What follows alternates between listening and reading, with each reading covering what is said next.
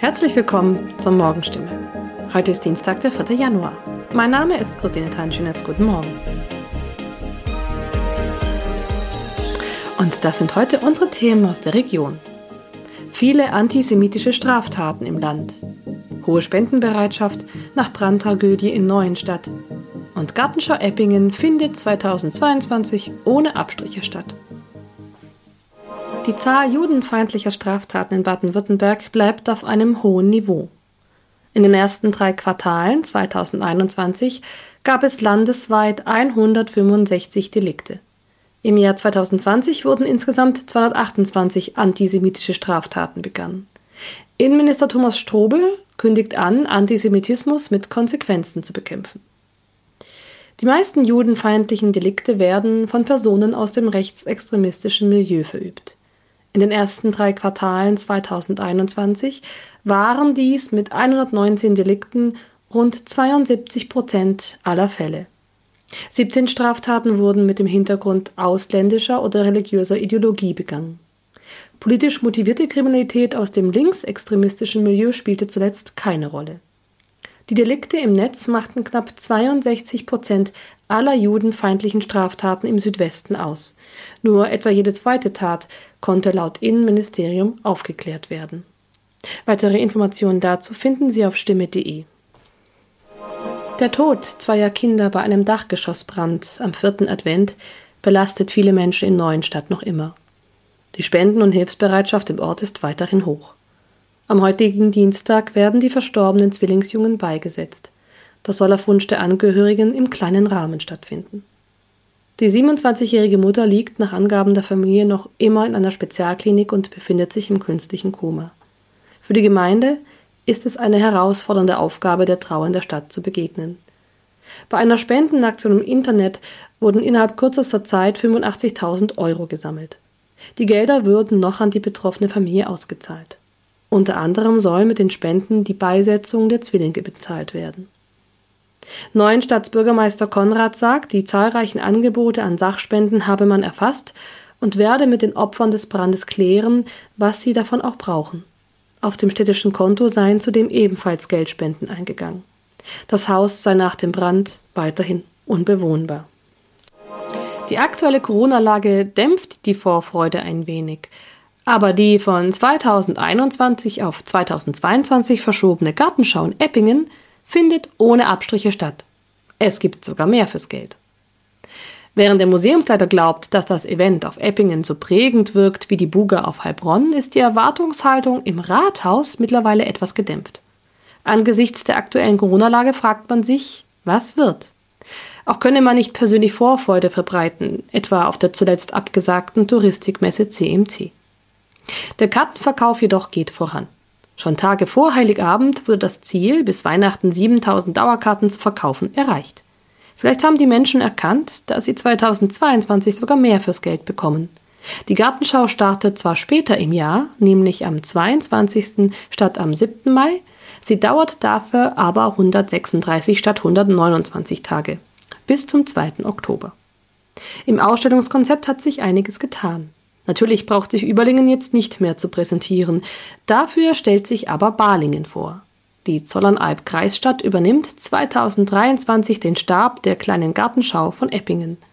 Und das Technikmuseum Sinsheim beteiligt sich mit einem Beitrag, der für 2021 noch nicht vorgesehen war. Mehr dazu lesen Sie auf stimme.de und in unseren Zeitungen. Soweit die Nachrichten aus der Region. Haben Sie Kritik, Fragen oder Anregungen zu unserem Podcast? Dann schicken Sie einfach eine E-Mail an podcast.stimme.de. Weiter geht es hier mit Nachrichten aus Deutschland und der Welt mit unseren Kollegen und Kolleginnen aus Berlin. Vielen Dank und einen schönen guten Morgen. Ich bin Benjamin Kloß und das sind heute unsere Themen aus Deutschland und der Welt. Corona, wie geht es an den deutschen Schulen weiter und welche Länder sind neu auf der Liste der Hochrisikogebiete? Schlechter Start in 2022 für alle Tätowierer und die neuesten Arbeitslosenzahlen werden heute Vormittag veröffentlicht. Nach den Weihnachtsferien sind Schülerinnen und Schüler in mehreren Bundesländern in den Unterricht zurückgekehrt. In den kommenden Tagen ziehen die Schulen in weiteren Bundesländern nach. Begleitet wird das von Sorgen vor der befürchteten Omikron-Welle. Manja Borchert berichtet. Bundesbildungsministerin Stark-Watzinger hat bekräftigt, die Schulen offen zu halten bleibt das Ziel. Dafür müsse alles getan werden. Der Kinderärzteverband unterstützt das. Er fordert die Politik auf, die Zusage auch einzuhalten, wenn die Corona-Zahlen steigen. Wie die Corona-Lage momentan tatsächlich ist, ist nach wie vor schwer einzuschätzen. Die Daten sind nach den Feiertagen immer noch nicht verlässlich. Trotzdem ist die Sorge groß. Immer mehr Bundesländer fordern, dass der Bund wieder die epidemische Lage nationaler Tragweite feststellt. Das würde es den Ländern ermöglichen, wieder harte Maßnahmen wie Ausgangsbeschränkungen oder Schulschließungen flächendeckend anzuordnen. Ja, und es gibt weitere Neuigkeiten zum Thema Corona. Das Robert Koch Institut hat Großbritannien, Südafrika und sieben weitere afrikanische Länder ab heute von der Liste der Corona-Virus-Variantengebiete gestrichen. Die Länder sind jetzt stattdessen als Hochrisikogebiete eingestuft. Die Reiseregeln werden dadurch gelockert. Jan-Henner Reitze berichtet aus Berlin. Der Versuch durch Reisebeschränkungen zu verhindern, dass die Omikron-Variante nach Deutschland eingeschleppt wird, ist damit endgültig beendet. Sie dominiert auch schon in verschiedenen Nachbarländern wie den Niederlanden oder Dänemark, die auch nur als Hochrisikogebiete eingestuft sind. Jetzt gilt also auch für Einreisende aus Großbritannien oder Südafrika Quarantänepflicht nur noch für ungeimpfte. Virusvariantengebiete, aus denen praktisch nur deutsche Staatsbürger oder Menschen mit Wohnsitz in Deutschland hier einreisen dürfen, gibt es damit erstmal gar keine mehr. Die Tätowierszene schaut mit Unsicherheit ins neue Jahr. Grund ist eine EU-Verordnung, die künftig für weniger bunte Haut sorgen könnte. Von heute, diesen Dienstag an, verbietet die EU nämlich viele Inhaltsstoffe, die in diversen gängigen Tätowierfarben enthalten sind. Sarah Geiserde berichtet aus Brüssel. Die Europäische Chemikalienagentur betont, es geht darum, Tätowierfarben und Permanent-Make-up sicherer zu machen. Welche Sicherheitsbedenken gibt es denn konkret bei den Tattoofarben? Also es geht bei dem Verbot um tausende Inhaltsstoffe, die aus Sicht der EU entweder potenziell gefährlich sind oder bisher nicht ausreichend erforscht, sodass die Sicherheit einfach nicht gewährleistet ist. Diese Substanzen sind in der EU auch schon in Kosmetika tabu und hier in Brüssel hat man dann entschieden, was nicht auf der Haut verwendet werden darf, das darf auch nicht unter der Haut verwendet werden. In einem Jahr will die EU in dem Zusammenhang auch zwei Farbpigmente verbieten, nämlich grüne und blaue. Die kommen in zwei Drittel aller Tattoofarben vor. Da gibt es aber den Verdacht, dass sie krebserregend sind. Ja, was heißt das jetzt für Tattoo-Fans? Gibt es in Zukunft nur noch schwarzen Körperschmuck? Ja, der Bundesverband Tattoo rechnet damit, dass es erstmal schon eine Durststrecke gibt, aber dass dann eine Palette neuer, regelkonformer bunter Farben auf den Markt kommen dürfte. Dramatischer dürfte es aber laut dem Verband in einem Jahr werden, wenn dann eben noch das Verbot der Grün- und Blaupigmente kommt. Da gäbe es bisher noch nicht so richtige Alternativen, heißt es. Ich kann mir vorstellen, dass die Tätowierer nicht sehr glücklich sind. Kann das das Aus für die Branche bedeuten? Man hört auf jeden Fall aus der Branche, dass die EU-Verordnung viel Unsicherheit mit sich bringt und auch deutliche Umsatzeinbrüche erwartet werden. Die Stimmung in der Branche ist dementsprechend richtig schlecht, fasst der Bundesverband Tattoo zusammen. Auch Tattoo-Fans sind verunsichert. Viele haben rund um den Jahreswechsel noch Last Minute versucht, einen Termin zu bekommen, um ihre Farbtattoos fertigstellen zu lassen. Es hat natürlich nicht für jeden geklappt. Allerdings muss man auch dazu sagen, das Verbot kommt jetzt nicht von heute auf morgen. Es wurde 2020 schon beschlossen. Dann gab es aber erstmal eine Übergangszeit. Die läuft jetzt eben aus. Also es es gab auch schon Zeit, sich darauf einzustellen.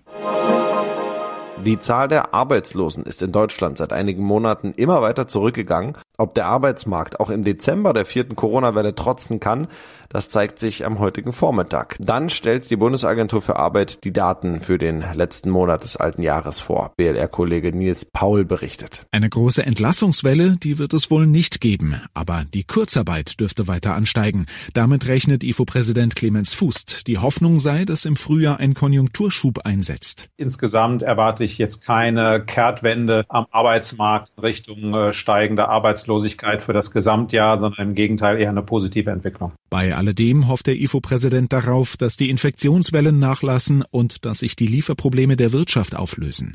Ob es wirklich so kommt, weiß aktuell aber niemand.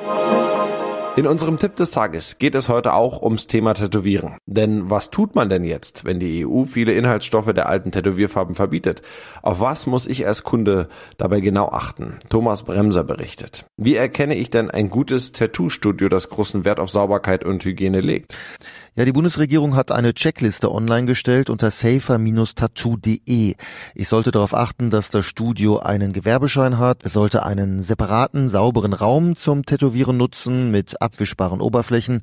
Auf der Liege oder dem Stuhl sollte ein frisches Einwegtuch liegen. Desinfektionsmittel sollte bereitstehen. Die Tattoo-Maschine in Plastik verpackt oder abwaschbar sein und die Farbe sich in einem Einmalbehälter befinden. Hm, wer sollte denn generell vielleicht eher auf Tattoos verzichten? Ja, Schwangere oder Patienten, die Antibiotika oder immunschwächende Medikamente einnehmen, da ist das Infektionsrisiko hoch.